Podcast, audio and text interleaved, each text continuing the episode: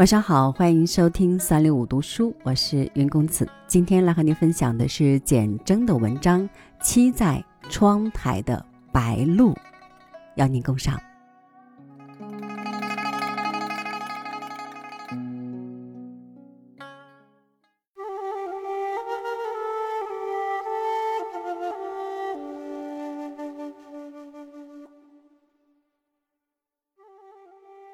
白浪茫茫，与海连；平沙浩浩，似无边。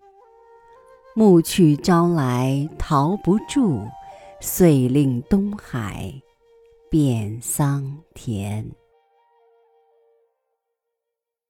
清明之后的薄雨天气，水乡居民得了很好的理由不出门。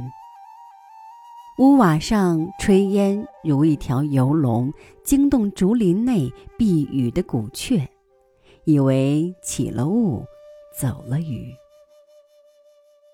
我打从街道走过，湿滑的石板拉着我的瘦影，影子浮在石上，有点人在江湖之感。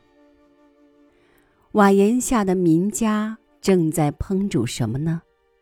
祭祖的生礼还在，此刻或有巧妇站在灶前料理今晚的丰宴。说说生的年岁或逝者的意事。雨季不适合出游，雨丝湿了衣袖，步履也因吃水愈加沉重。是谁家的窗口飘来一阵药香？闻起来像刚起炉的参汤，是叫喜的心腹吗？还是久病短了元气的老妪？哪一户正准备迎接未来的喜事？亦或有一段难堪的事故发生在娇美的少妇身上？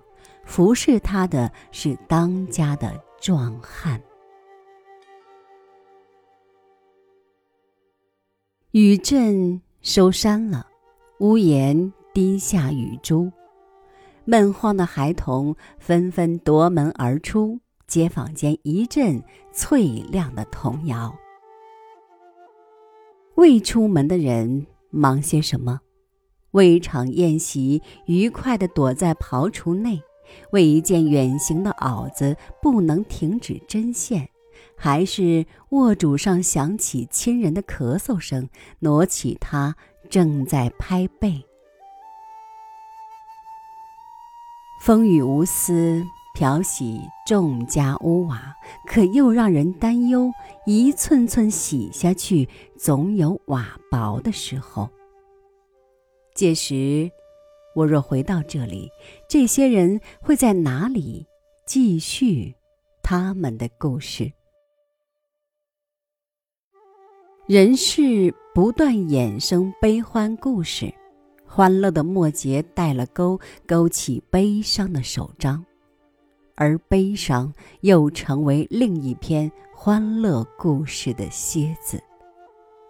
有了这些，使大雨中的人们懂得安分守己，与所系念的人更加亲近，共同品尝一桌佳肴，举杯祈求。金岁平安，也借着一碗参汤，把无怨无悔的细心和盘托出。人的友情必须放在无情的沧桑之中，才看出精亮。时间从来不善于人情，万年之后，我们与这些人都要消失。那时。也还会有清明的响宴，会有突然的骤雨打在民家屋顶上。只不过熬药的人换了面孔，雨中游吟的人换了步履。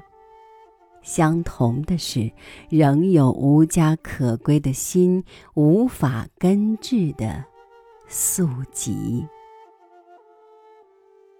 就连白露丝。也还用旧日姿势飞翔，只不过停栖的沙洲已垦为良田，而今日街坊化为茫茫沧海。我仿佛看见未来的一只白鹭，正好栖息在打帘子、挨着窗台做针线的心腹旁边。